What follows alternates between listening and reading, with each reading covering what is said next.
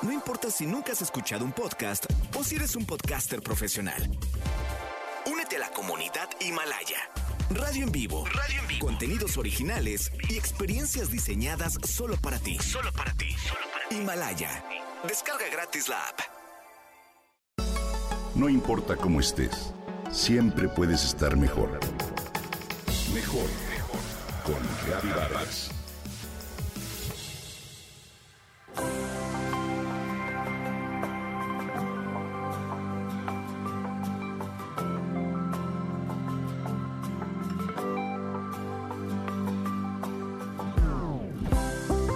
En el café Don Verb del barrio Akasaka en Minato Ward, Tokio, funcionan desde hace poco robots que atienden e interactúan con los clientes.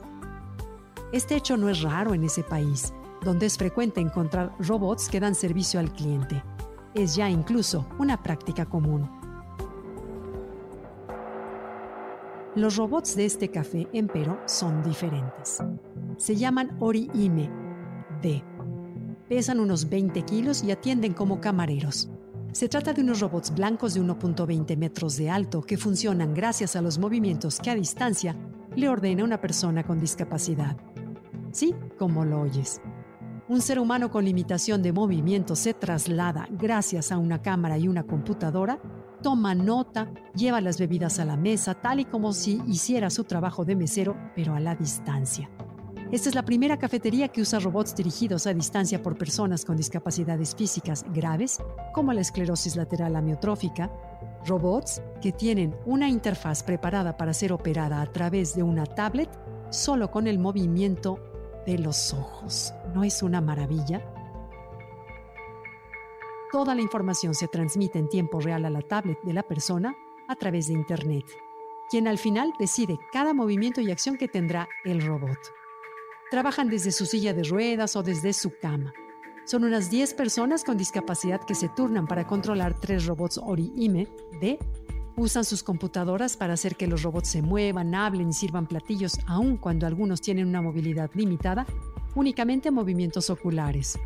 A cambio de su trabajo, cada operador recibe mil yenes, alrededor de 9 dólares por cada hora de trabajo.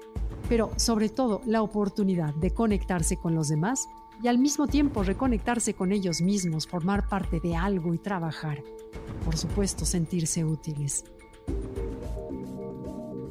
Kentaro Yoshifuji, director general de Ori Laboratories y desarrollador de este robot, ha contado en diversas entrevistas que toda esta idea surgió a partir de que durante tres años y medio, tiempo en el que se encontraba débil físicamente, no pudo ir al colegio.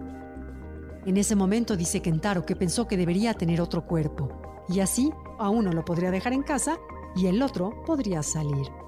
De esa manera despertó su interés por la inteligencia artificial. Bien, pues durante 10 años, luego de experimentar el aislamiento en casa, el ingeniero trabajó en la forma de crear un cuerpo que facilitara la inclusión social a personas que por su condición se encontraban en cama o con movilidad limitada. Hoy es un hecho que tres robots con función de avatar son manejados por alguien a distancia. Su información personal puede leerse en una tarjeta colocada en la parte frontal de la máquina. Naoko padece mielitis, una enfermedad que genera la inflamación de la médula espinal y le obligó a terminar en una silla de ruedas. A través de Oriime D, hoy encontró movilidad y libertad, pero sobre todo la posibilidad de integrarse a la sociedad con mucho mayor facilidad. Nozomi, por su parte, sufre una miopatía que genera inflamación muscular crónica y por ende debilidad muscular. Hoy está esperanzado y feliz con su trabajo. Es curioso que mientras algunos robots o la tecnología misma amenazan con quitar el trabajo a las personas, los ORI y MEDE buscan generar más empleos y favorecer la inclusión social sin restricciones, condiciones ni impedimentos físicos. Así que hoy, Kentaro les ha dado la oportunidad de tener otro cuerpo, literalmente. Ojalá algún día lo podamos conocer.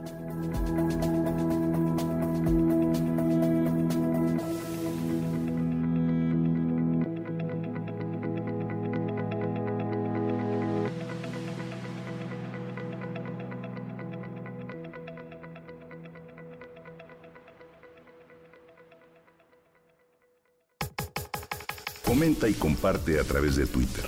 Gaby-Vargas. No importa cómo estés, siempre puedes estar mejor.